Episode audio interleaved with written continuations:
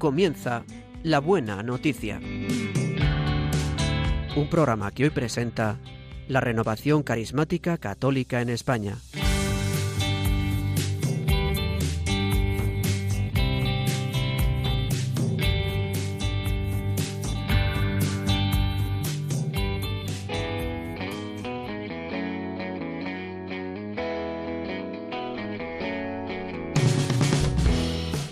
Bienvenidos a una nueva edición del programa de la Buena Noticia. Hoy sábado 18 de febrero comentaremos con ustedes la liturgia de la palabra correspondiente a este séptimo domingo del tiempo ordinario. Hoy el programa va a ser conducido por la Renovación Carismática Católica y estaremos con ustedes Pilar Álvarez. Buenos días, Pilar. Buenos días. Ana Ruiz. Buenos días, Ana. Buenos días. Javi Esquinas en el control de sonido. Buenos días, Javi. Buenos días. Y el que les habla, Rodrigo Martínez.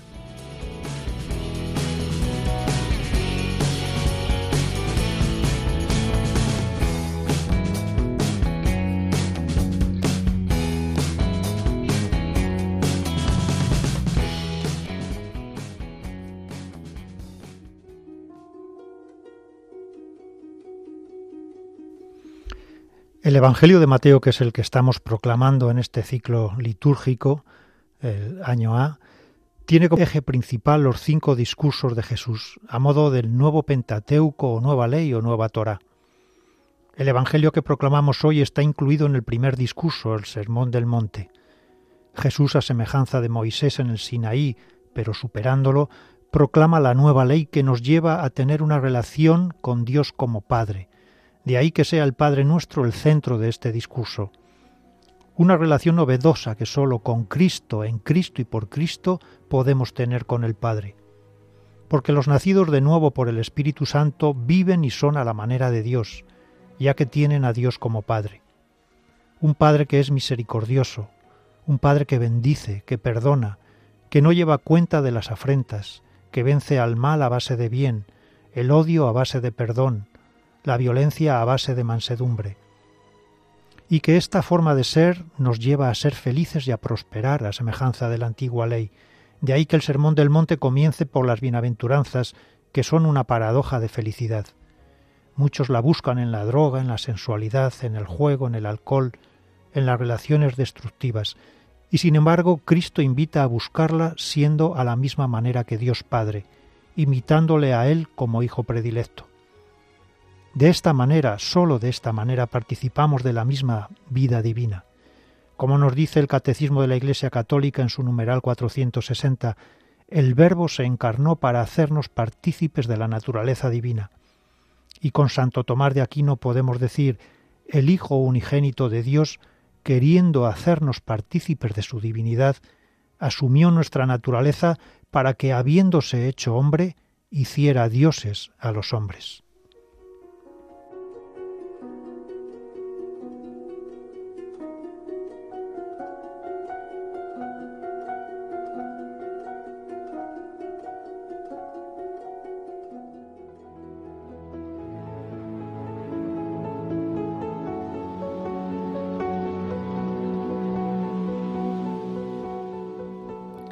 Lectura del libro del Levítico. El Señor habló así a Moisés. Di a la comunidad de los hijos de Israel. Sed santos, porque yo, el Señor vuestro Dios, soy santo.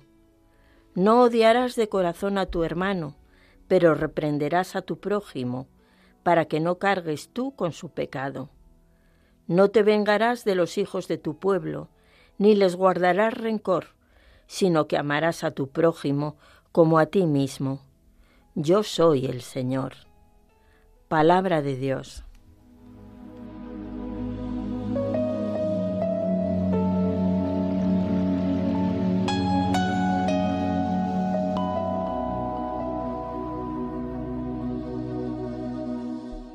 El Levítico es el tercer libro del Pentateuco.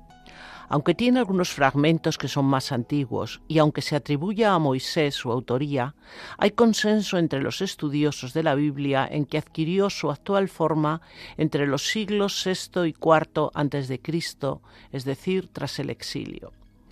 Su objetivo es reafirmar la pureza y la santidad del pueblo de Israel en el que Yahvé ha puesto su predilección. Y para ello va a dar la Torá, que es la instrucción, y las leyes para guiar a un pueblo pecador, pero redimido en su relación con un Dios santo. Y hace énfasis en la necesidad de una santidad personal en respuesta a la santidad de Dios. El libro pertenece en su totalidad a lo que llaman los biblistas la tradición sacerdotal, por eso tiene un estilo minucioso y preciso, sobrecargado de términos técnicos y repeticiones, como es propio de todas las legislaciones cultuales, que se explican hasta los más mínimos detalles para asegurar la eficacia de los ritos. Como en el resto del Pentateuco, las leyes están encuadradas en un marco narrativo, que se reduce casi siempre a una fórmula convencional, haciendo depender todo el culto israelista de la orden dada por Dios a Moisés en el Sinaí. Y así se pone en relieve esta relación que existe entre el culto y la alianza. En la primera parte del libro hay todo un ritual de sacrificios, ceremoniales, etc. Después, a partir del capítulo 17 al 26, la llamada ley de santidad, y a modo de apéndice, en el capítulo 27, se determinan las condiciones para el rescate de personas, animales y bienes consagrados al Señor. El libro lo que atestigua es un sentido muy profundo de la trascendencia divina y de la preocupación por formar un pueblo santo, consagrado al culto del verdadero Dios en medio de las naciones paganas.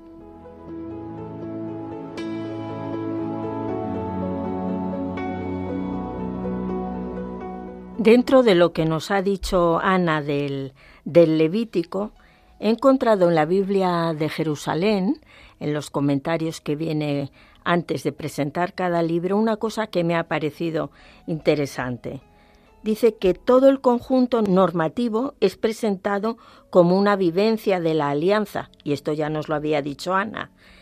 Pero la Biblia de Jerusalén introduce esta otra idea, que es, por tanto, el libro del Levítico, presentado como vivencia de la alianza, como soporte de la santidad que Yahvé pide a Israel. Me parece interesante porque a veces nosotros olvidamos esto, que mm, la vivencia de la alianza, eso de que Dios esté contigo y a favor tuyo, es lo que te hace posible la santidad. Por eso nos habla la Biblia de Israel de soporte de la santidad que Yahvé pide a Israel. Y claro, el eje de todo el libro es la llamada a la santidad.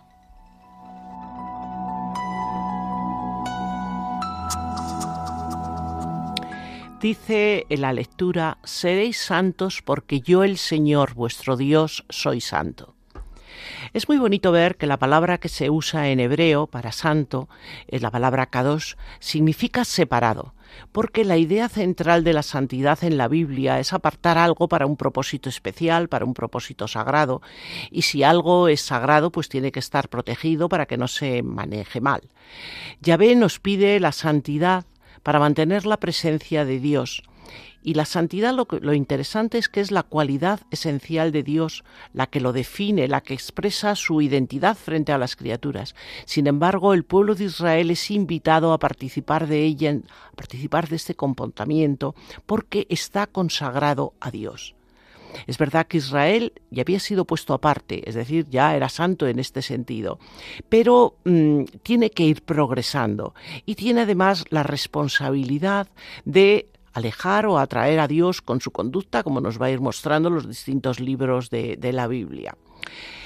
Eh, es interesante también ver cómo al hablar de esta santidad, pues hay una combinación entre la pureza ritual, en la que el libro se explaya mucho, el libro del Levítico, y la rectitud moral, de la que también nos habla en este texto que hoy se ha proclamado y es enunciado de manera positiva, de una manera muy taxativa, que apela tanto a la ética del, grupo como a la fraternidad en el mismo.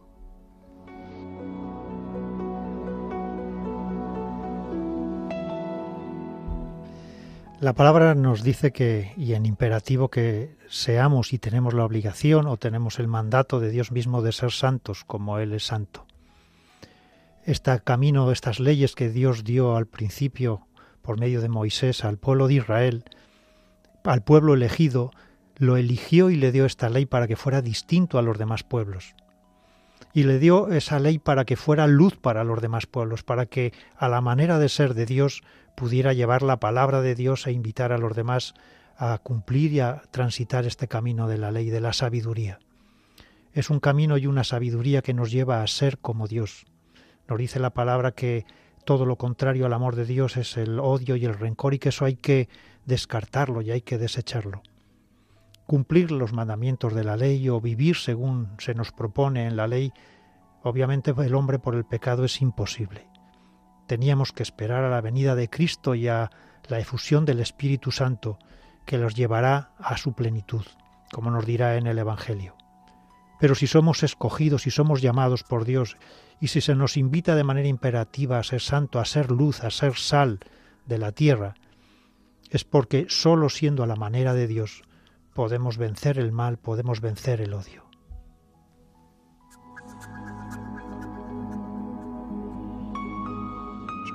Este fragmento tan cortito que hemos leído hoy nos pone una idea muy clara. Para ser santos hay que amar a Dios y al prójimo. No se puede ser santo si tienes en tu corazón odio, rencor o violencia, que son tres palabras que utiliza el texto. Para ser santos, para ser diferentes, para estar, para ser santos hay que vivir cerca de Dios, recibir su amor, amarle a Él y al prójimo.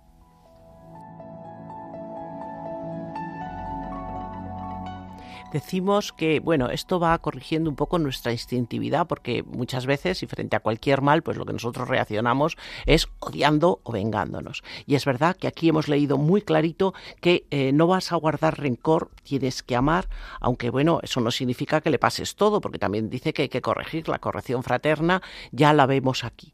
Pero yo quería hacer hincapié en una cosa que a mí me, me parece que es importantísima, sobre todo cuando luego la comparemos con lo que dice Jesús en el Evangelio. Dice el Levítico, ama a tu prójimo como a ti mismo, pero ¿quién es el prójimo? Y claro, el prójimo en el Antiguo Testamento, en la Antigua Alianza, es el pueblo de Israel. Eh, es eh, sobre ese, sobre el que está sobre todo centrado ese precepto de amor pero no tanto, o por lo menos no de una manera clara y, en fin, tan, tan, taxativa, sobre los que están fuera. De hecho, sabemos que los fariseos y muchos de los que sabían la ley en la época de Jesús opinaban que era bueno odiar al que no era judío.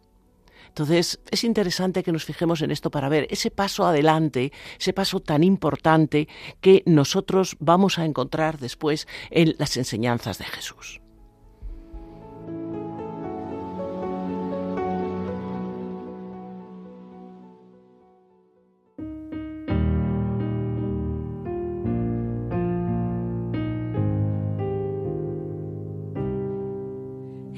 Señor es bondadoso y compasivo. El Señor es bondadoso y compasivo.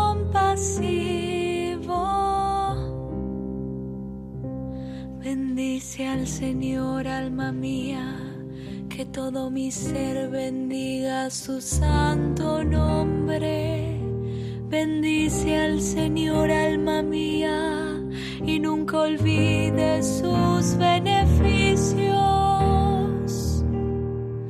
El Señor es bondadoso y compasivo.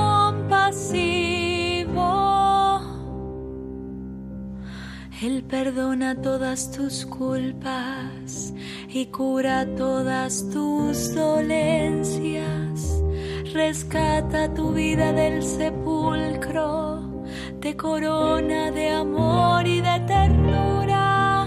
El Señor es bondadoso y compasivo. El Señor hace obras de justicia y otorga el derecho a los oprimidos mostró sus caminos a Moisés y sus proezas al pueblo de Israel. El Señor es bondadoso y compasivo.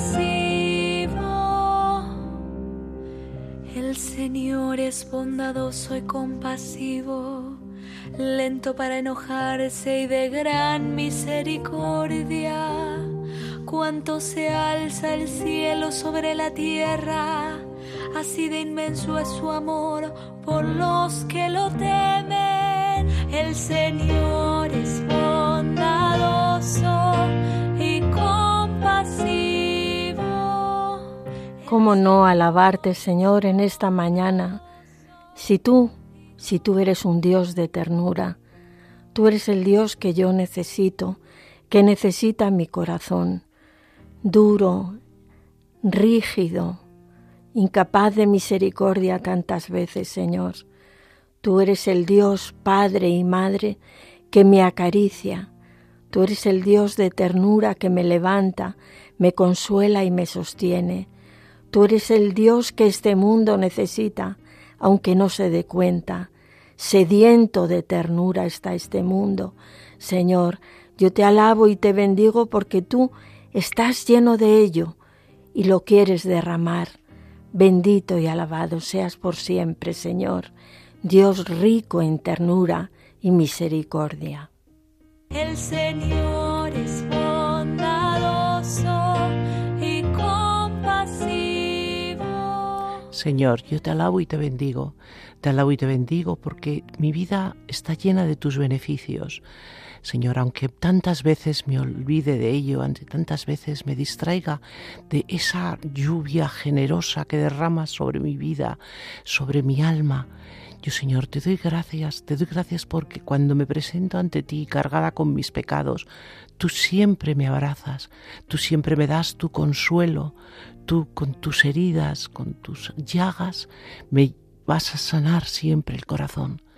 Bendito seas por siempre, Señor, bendito y alabado. El Señor es bondadoso y compasivo. Sí, Señor, tú me perdonas de todas tus, mis culpas, tú me curas de mis enfermedades, tú rescatas mi vida de la fosa y me colmas de gracia y de ternura. ¿Cómo no alabarte y bendecirte, Señor, y proclamar tus maravillas? Tarde te amé, Señor. Cuántas veces he ido distraído por la vida sin reconocer tu presencia, sin reconocer que tu mano me protegía, que me llevabas en la palma de tus manos. Quiero darte gracias, Señor, porque no llevas cuenta de mis delitos, porque amas mi historia y mi realidad, porque me enseñas a amarme a mí como tú me amas y a amar a los demás como tú les amas. Bendito y alabado seas. El Señor es bondadoso y compasivo.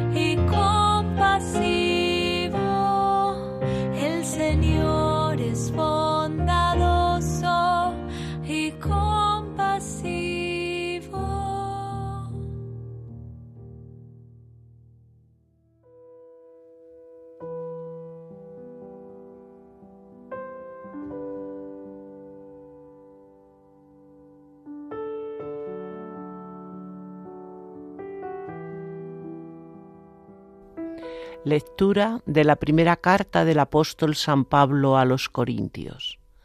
Hermanos, ¿no sabéis que sois templo de Dios y que el Espíritu de Dios habita en vosotros?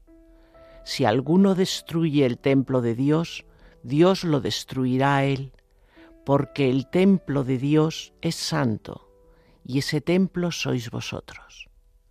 Que nadie se engañe, si alguno de vosotros se cree sabio en este mundo, que se haga necio para llegar a ser sabio, porque la sabiduría de este mundo es necedad ante Dios. Como está escrito, Él caza a los sabios en su astucia. Y también el Señor penetra los pensamientos de los sabios y conoce que son vanos.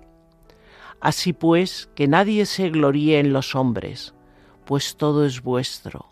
Pablo, Apolo, Cefas, el mundo, la vida, la muerte, lo presente, lo futuro. Todo es vuestro, vosotros de Cristo y Cristo de Dios. Palabra de Dios.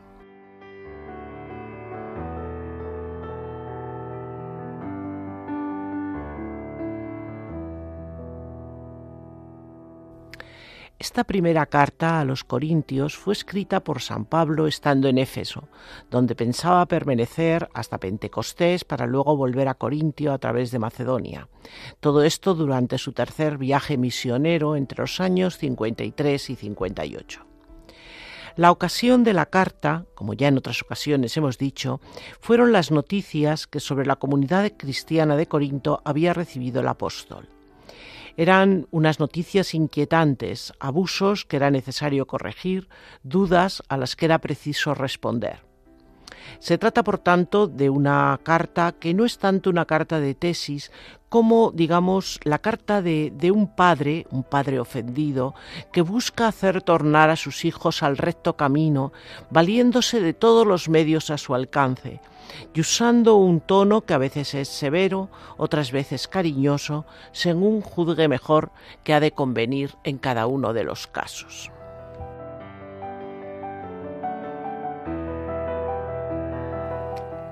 En los primeros versículos que hemos leído hoy se habla de algo muy importante, que nosotros a veces los cristianos de toda la vida acostumbrados a escucharlo, hemos como dejado de darle el valor que tiene en sí. La idea, expresada también por, por San Pablo, de que somos templos del Espíritu Santo. En el templo de Jerusalén residía la gloria de Dios, es decir, el lugar de la presencia de Dios. Era una institución venerada y respetada. Y ahora llega San Pablo y nos dice que el nuevo templo de Dios no está hecho de piedra, sino de vida, y que somos todos los hombres y mujeres de este mundo, sea cual sea nuestra raza, nuestra religión, nuestra condición social, el lugar de la presencia de Dios no acabamos de entender en su plenitud la grandeza de lo que esto, de lo que esto significa y cómo de esta idea que es una realidad parte muchísimas de las cosas de nuestra vida. Cómo afrontamos, por ejemplo, la relación con nuestro cuerpo y con el cuerpo de los demás. Nuestro cuerpo es sagrado. El cuerpo de los demás es también sagrado en él mora Dios. El otro día en la catequesis de los niños yo les explicaba el sexto mandamiento, eran son niños muy pequeños y no cometerás actos impuros, pues les resulta difícil de entender. Y yo partía de esta idea de que nuestro cuerpo no nos pertenece, que en él reside Dios.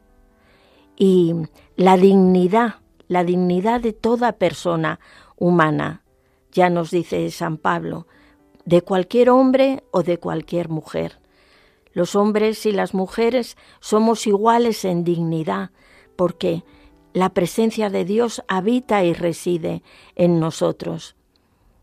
Todo, toda aquella persona que, que intenta abusar de los demás de alguna manera, realmente está ofendiendo a Dios mismo, que es el que mora dentro de nosotros. Esto nos debe dar una idea mm, muy clara de quiénes somos nosotros, de quiénes son los demás y, de cuál es nuestra misión. Después seguirá San Pablo hablándonos de, de que no somos de Apolo, ni de, ni de Pablo, ni de Cefas. San Pablo también nos previene aquí contra una especie de inmadurez espiritual que tenemos a veces los cristianos cuando idolatramos a personas, aunque sean personas de, de dentro de la iglesia. Em, esto es una llamada a, a, vivir en la verdad y a colocar en el centro de, de nuestra vida, de nuestras comunidades, de la iglesia al que es el que tiene que estar en el eje, al Mesías. Los demás somos servidores que facilitamos de alguna manera el paso de Dios hacia los demás.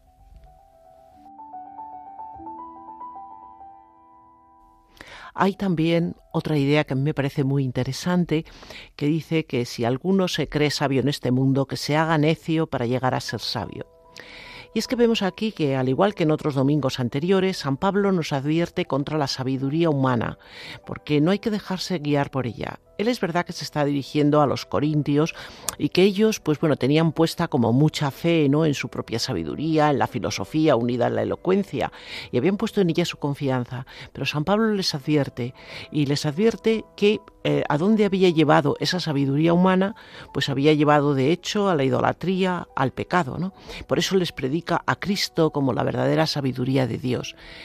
Y esto también tenemos que aplicarlo nosotros en nuestras vidas, porque muchas veces nos fiamos mucho de nuestra propia inteligencia, de nuestras propias capacidades, sin darnos cuenta, en primer lugar, que no son nuestras, porque ese nuestro, ese posesivo, habría que quitarlo, no, son algo que Dios nos ha prestado para, para hacer un servicio, para hacer un servicio para el bien de la comunidad, para hacer un servicio a favor de su gloria, que es realmente lo importante.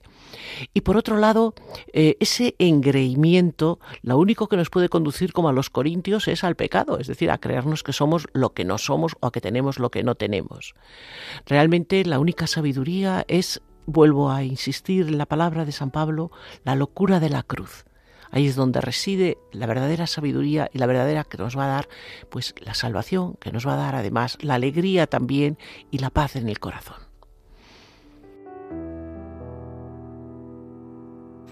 La verdad es que es un gran misterio lo que nos propone aquí San Pablo. Somos templos de Dios, nuestro cuerpo es templo de Dios, templo del Espíritu. El que ha sido diseñado por Dios para contener nuestra alma, que es a imagen y semejanza de Dios. Y cuerpo y alma son uno, no hay eh, confrontación entre ellos, aunque muchas veces unos quieran vivir por un lado o decir las cosas del cuerpo por un lado y las del espíritu por otro. Y tal vez el no vivir eh, nuestro cuerpo como templo de Dios para lo que ha sido creado y por lo que ha sido creado, tiene como consecuencias las otras dos eh, apuntes que nos dice San Pablo. Por un lado, caer en la necedad de, este, la caer en la necedad que es la sabiduría de este mundo. El mundo nos dice haz con tu cuerpo lo que quieras, disfruta, goza, para eso vives y eso es vida. Sin embargo, estamos incurriendo en las mayores de las necedades cuando no vivimos el cuerpo para aquello que ha sido creado.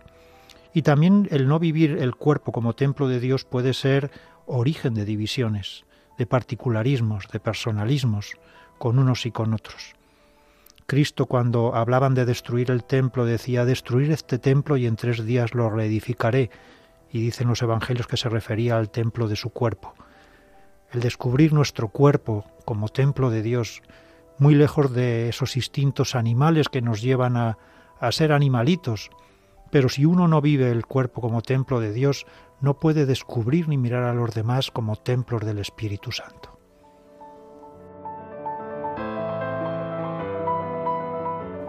Hay una cosa que nos decía Rodrigo, de que cuando nosotros tomamos conciencia de que nuestro cuerpo es templo del Espíritu, intentamos no, no dañarle. Eh, el templo del Espíritu, el que Dios resida dentro de nosotros, significa que la vida mora dentro de nosotros. Nuestro cuerpo no es un templo de muerte, donde como es mío, yo elimino toda vida. Y me estoy refiriendo, como entendéis todos perfectamente, al aborto. Mi cuerpo es templo de vida, donde no se puede ir directamente contra aquella vida que ha colocado Dios dentro de nosotros, que aparte sabemos las, las heridas tremendas que quedan en esos cuerpos en los que voluntaria o involuntariamente se ha producido un aborto, heridas emocionales, heridas espirituales. No nos olvidemos nunca que nuestro cuerpo, hermanos, es un templo de vida donde Dios mora.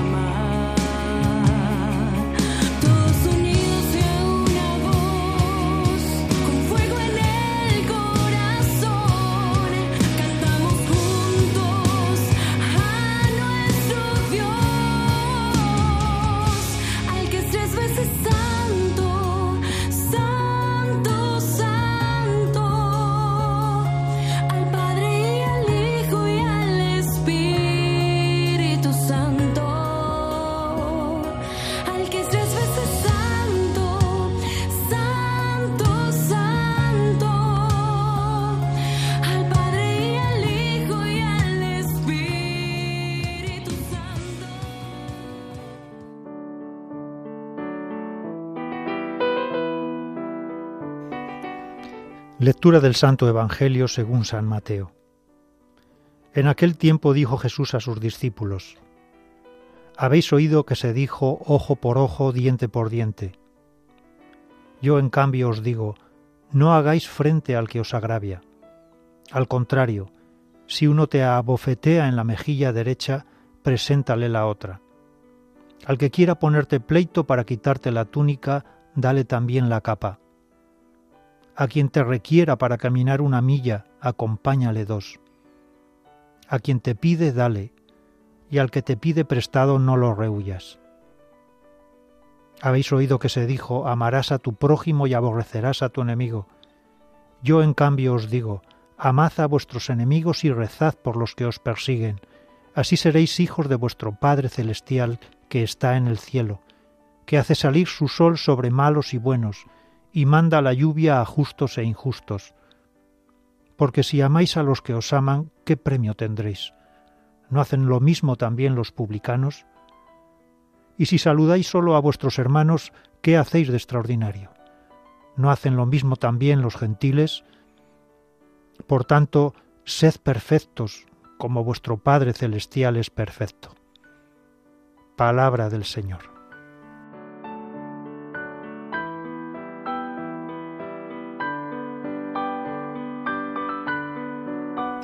Como comentaba eh, Rodrigo al inicio del programa, el Evangelio de Mateo está muy bien estructurado y enmarca entre el relato de la infancia de Jesús y su pasión cinco discursos, cada uno de ellos precedidos de hechos y milagros que los preparan.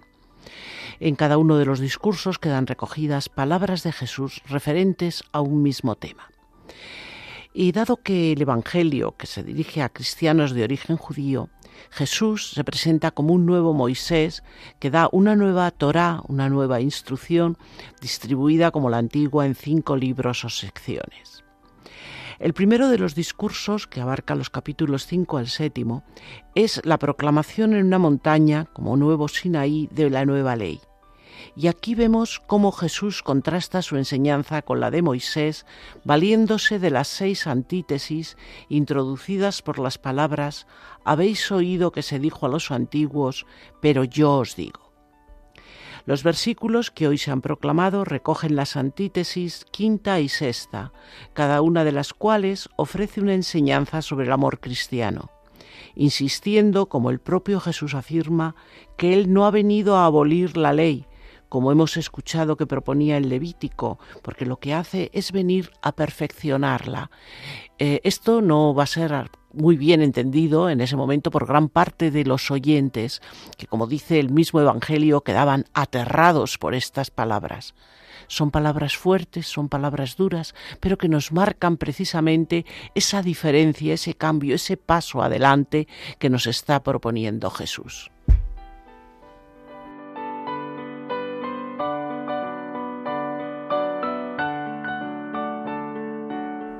Bueno es Dios que hoy nos recuerda dos principios fundamentales en nuestra vida y que son meramente cristianos. La idea de nosotros como templo de Dios y la idea del amor al enemigo.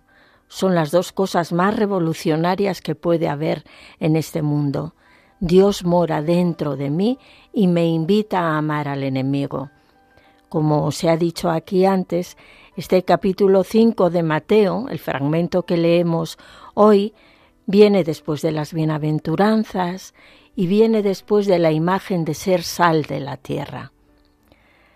En la sal sabemos que en un guiso no se pone gran cantidad de sal, basta poner una pequeña cantidad para que dé gusto y sabor y queda como iluminado el plato.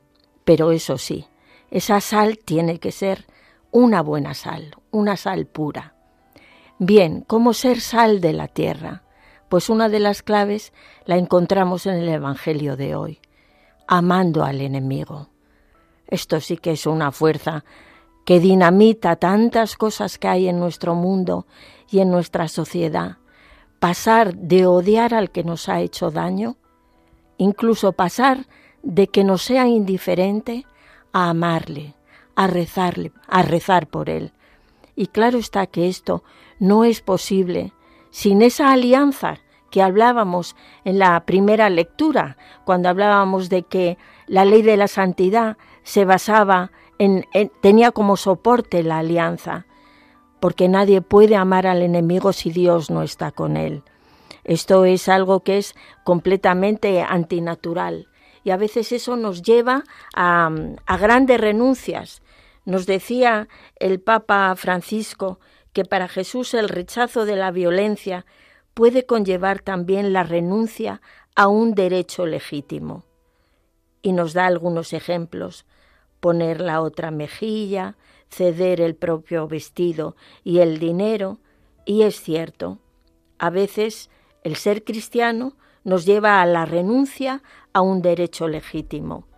¿Que es duro? ¿Que es difícil? Sí, pero contamos con la ayuda de Dios que invade nuestro corazón, invade nuestra inteligencia bajo la acción del Espíritu Santo, nos transforma y nos capacita.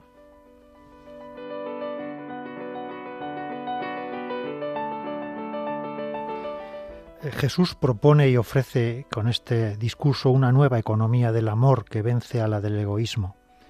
Siguen cinco ejemplos que son también cinco reglas con las cuales cómo se vence el mal con el bien. La primera es no resistáis al malvado. Y es vencer al mal no es oponerse al es oponerse al mal y no al malvado.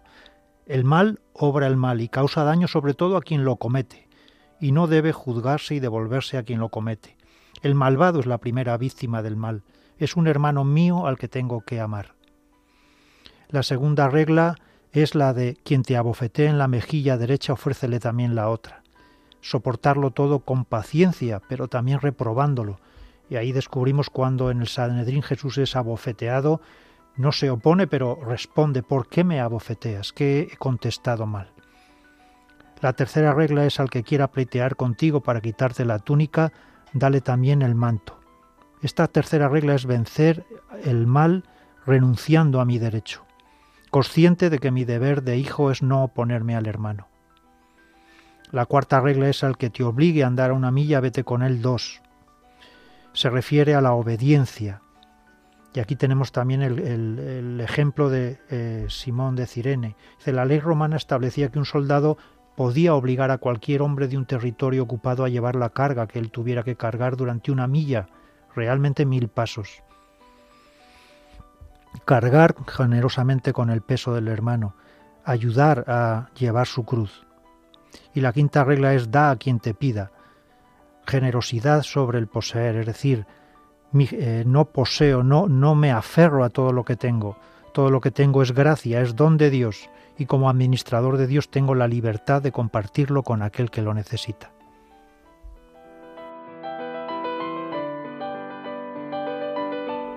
Hemos visto como las lecturas de hoy son una llamada importante a la santidad. Nos las va reformulando de formas diferentes en cada una de ellas, pero digamos que es como el hilo conductor ¿no? de todas las lecturas, esta llamada a la santidad. Entonces, cuando el Señor nos habla de este amor, de este amor a los enemigos, que como ya se ha comentado, es algo que no nos sale instintivamente, todo lo contrario. Yo recuerdo el otro día, hablando del Padre Nuestro, en un grupo, me decía uno, ah, no, pero es que eso de, vamos a ver, perdona nuestras ofensas como nosotros perdonamos a los que nos ofenden es una cosa que no puedo decir, porque yo a los que me ofenden no los perdono. Pues oye, mm, en fin, lo mirar, porque es un poco, es un poco problemático ¿no? lo que estás diciendo. No, lo que, lo que supongo lo que querría decir no es que yo no lo quiero hacer, es que no puedo, porque realmente a nosotros el perdón no nos sale. ¿Y por qué el Señor nos pide esto? Pues nos lo pide porque nos está pidiendo la santidad y nos dice también en el Evangelio ser perfectos como vuestro Padre Celestial es perfecto. Entonces, el, el, actuar con este amor a los que nos han ofendido es portarse como un hijo del Padre, este Padre que está en los cielos, que ha creado todo, que ama todo lo que ha creado, porque como dice el libro de la sabiduría, si no, no lo habría creado. Incluso cuando esa criatura que ha creado, pensemos en los hombres, se opone a él mismo, se opone a Dios.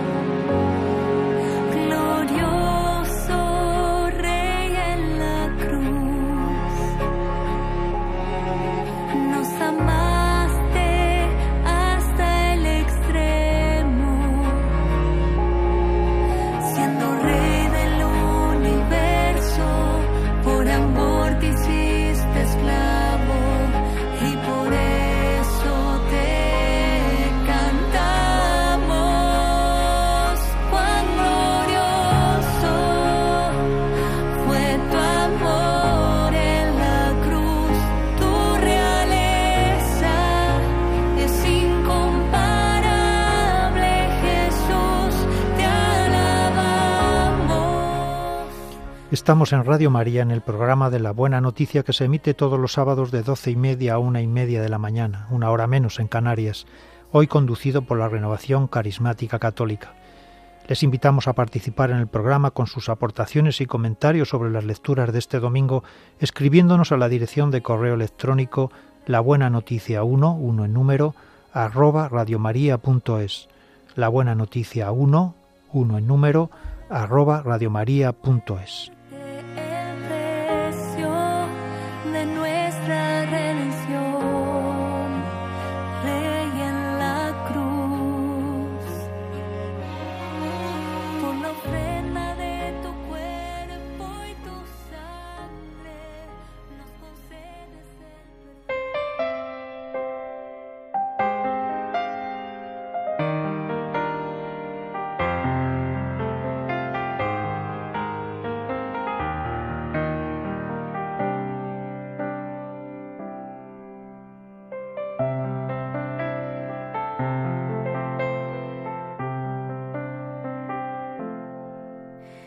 Espíritu de Dios está en este lugar.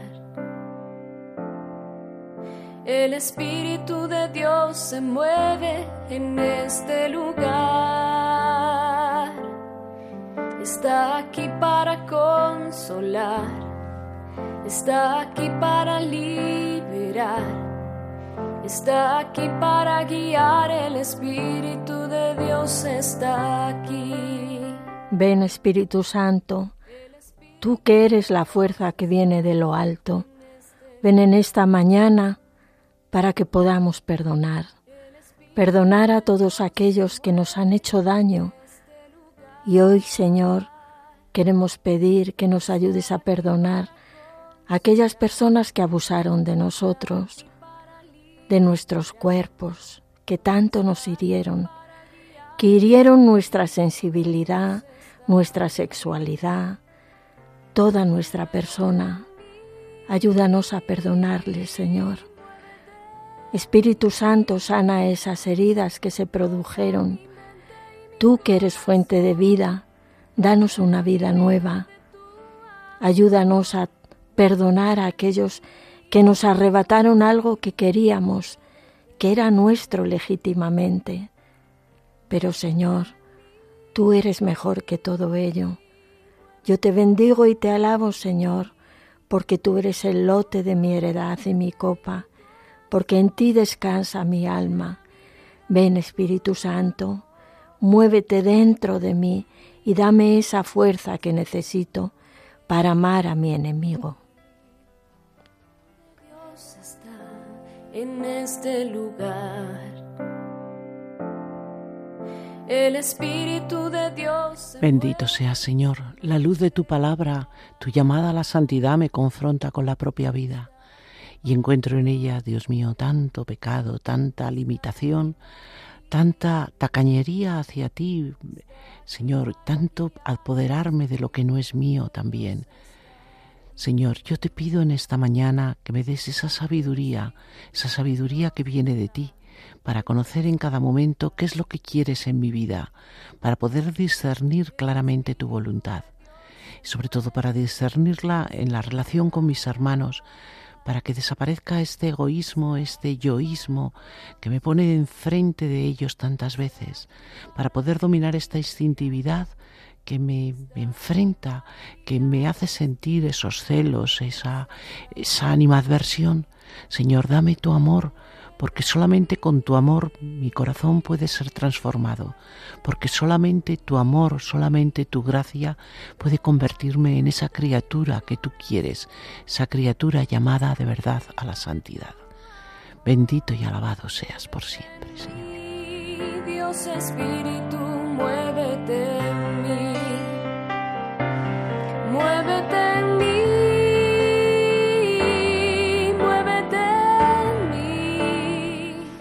Sí, Espíritu Santo, ven a nosotros, mora en nosotros como templos tuyos.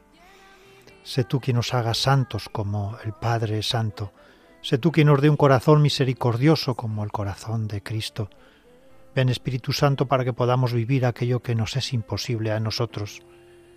Sé tú, Espíritu Santo, quien sane nuestras heridas, que sane nuestras traumas, quien ilumine nuestras oscuridades, quien colme nuestros vacíos, para poder amar, para poder bendecir, para poder perdonar, para poder no juzgar a los demás. Ven Espíritu Santo con tu gracia y haznos semejantes al Padre, para poder amar como Él ama, para poder bendecir como Él nos bendice, para poder mirar a los demás como Él nos mira a todos y cada uno de nosotros. Bendito y alabado y adorado seas, Señor Dios. Está aquí para liberar está aquí para guiar, el Espíritu de Dios está aquí. El Espíritu de Dios está en este lugar. El Espíritu de Dios se mueve en este lugar. Está aquí para consolar está aquí para liberar, está aquí para guiar, el Espíritu de Dios está aquí. Muévete en mí,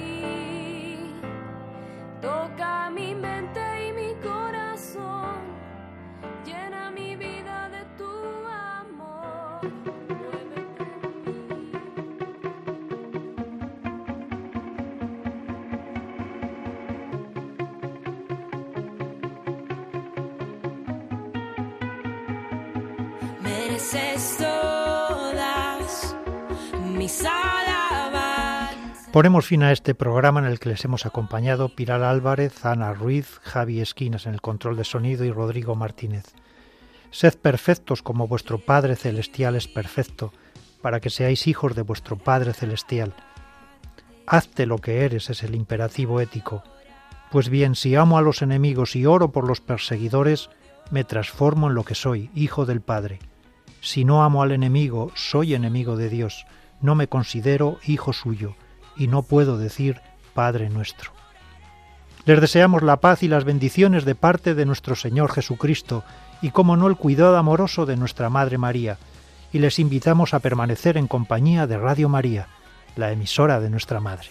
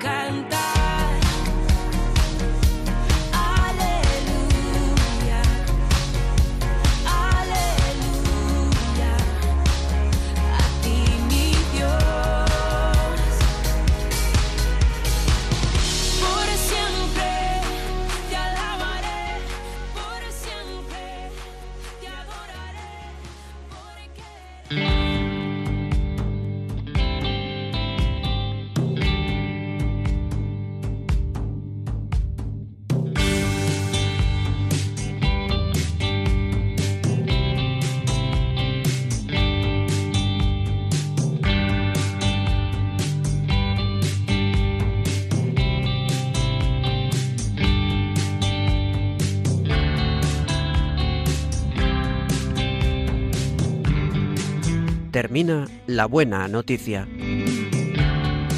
Un programa que hoy ha presentado la Renovación Carismática Católica en España.